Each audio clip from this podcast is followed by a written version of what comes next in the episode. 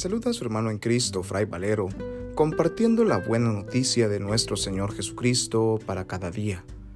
Reflexionamos hoy el Evangelio según San Marcos, capítulo 5, versículos del 1 al 20, correspondiente al lunes de la cuarta semana del tiempo ordinario. En aquel tiempo, después de atravesar el lago de Genezaret, Jesús y sus discípulos llegaron a la otra orilla, a la región de los Gerasenos.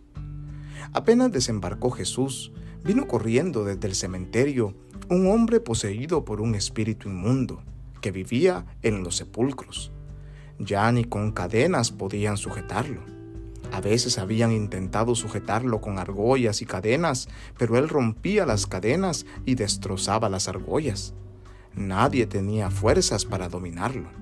Se pasaba días y noches en los sepulcros o en el monte, gritando y golpeándose con piedras. Cuando aquel hombre vio de lejos a Jesús, se echó a correr. Vino a postrarse ante él y gritó a voz en cuello. ¿Qué quieres tú conmigo, Jesús, Hijo de Dios Altísimo? Te ruego por Dios que no me atormentes. Dijo esto porque Jesús le había mandado al espíritu inmundo que saliera de aquel hombre. Entonces le preguntó Jesús, ¿cómo te llamas? Le respondió, me llamo Legión, porque somos muchos. Y le rogaba con insistencia que no los expulsara de aquella comarca. Había allí una gran piara de cerdos que andaban comiendo en la falda del monte. Los espíritus le rogaban a Jesús, déjanos salir de aquí para meternos en esos cerdos. Y él se lo permitió. Los espíritus inmundos salieron del hombre y se metieron en los cerdos, y todos los cerdos, unos dos mil, se precipitaron por el acantilado hacia el lago y se ahogaron. Los que cuidaban los cerdos salieron huyendo y contaron lo sucedido en el pueblo y en el campo. La gente fue a ver lo que había pasado. Se acercaron a Jesús y vieron al antes endemoniado, ahora en su sano juicio, sentado y vestido. Entonces tuvieron miedo y los que habían visto todo les contaron lo que había ocurrido al endemoniado y lo de los cerdos. Ellos comenzaron a rogarle a Jesús que se marchara de su comarca. Mientras Jesús embarcaba, el endemoniado le suplicaba que lo admitiera en su compañía, pero él no se lo permitió y le dijo, vete a tu casa a vivir con tu familia y cuéntales lo misericordioso que ha sido el Señor contigo. Y aquel hombre se alejó de ahí y se puso a proclamar por la región de Decápolis lo que Jesús había hecho por él. Y todos los que le oían se admiraban. Palabra del Señor, gloria a ti Señor Jesús. Existe una gran fascinación de muchos cristianos y de muchos no creyentes por el tema del demonio.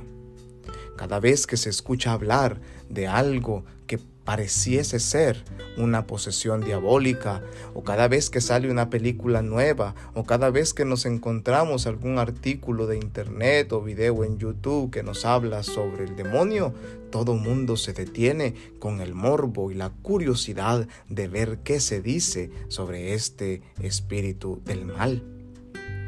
Lamentablemente, esta curiosidad muchas veces desborda los corazones de las personas, demonizando todo lo que existe y quitándole el lugar que merece a la fuerza de Dios, al poder de Dios, a la presencia de Dios que habita entre nosotros. El espíritu del mal es astuto, busca dividir las conciencias, busca dividir las familias, busca dividir a los seres humanos. Y esa es su tarea principal. En el Evangelio que hemos escuchado hoy, con este llamado endemoniado de Gerasa, llama poderosamente la atención cómo la comunidad misma lo expulsa del lugar donde habita. Este es encadenado en el cementerio, en las afueras de la ciudad, en un lugar despoblado. Y es que el enemigo se hace cargo de apartar a todos aquellos que necesitan más de Dios para que su comunidad no se convierta en la fuerza de Dios que le dé la liberación. Este hombre atormentado quién sabe por cuánto tiempo por una legión de demonios, este hombre al ver venir a Jesús ve al Hijo del Altísimo, a aquel que puede liberarle, y Jesús ciertamente le libera. Muchas veces también nosotros, guiados por el enemigo, nos aislamos de nuestras comunidades. Es muy fácil que el enemigo ponga en nuestra cabeza ¿Para qué continuar en esta iglesia o para qué continuar en este grupo si aquí solo a pelear se viene? Si aquí solo a discutir, si aquí no me estoy llenando de Dios, si aquí no me aceptan, si aquí no me siento bien, si aquí no me toman en cuenta.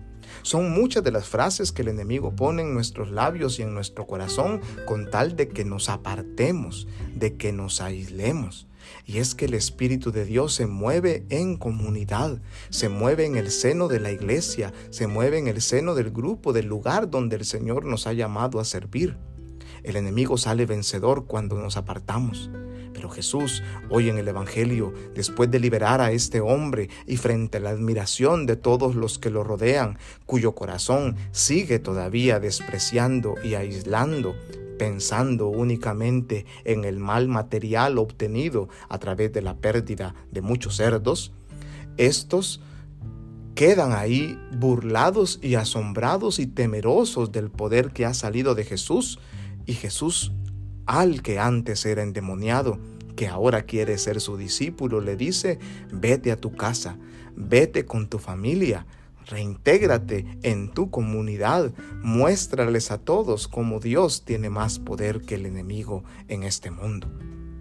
Hoy la invitación que la palabra de Dios nos hace es a no dejarnos seducir por el espíritu del mal que busca separarnos, que busca dividirnos, sino que por el contrario, dejarnos guiar por el espíritu de Jesús que nos llama hacia la unidad, hacia la reconciliación, hacia la reintegración en nuestra vida comunitaria, que es donde se manifiesta la fuerza liberadora de Dios.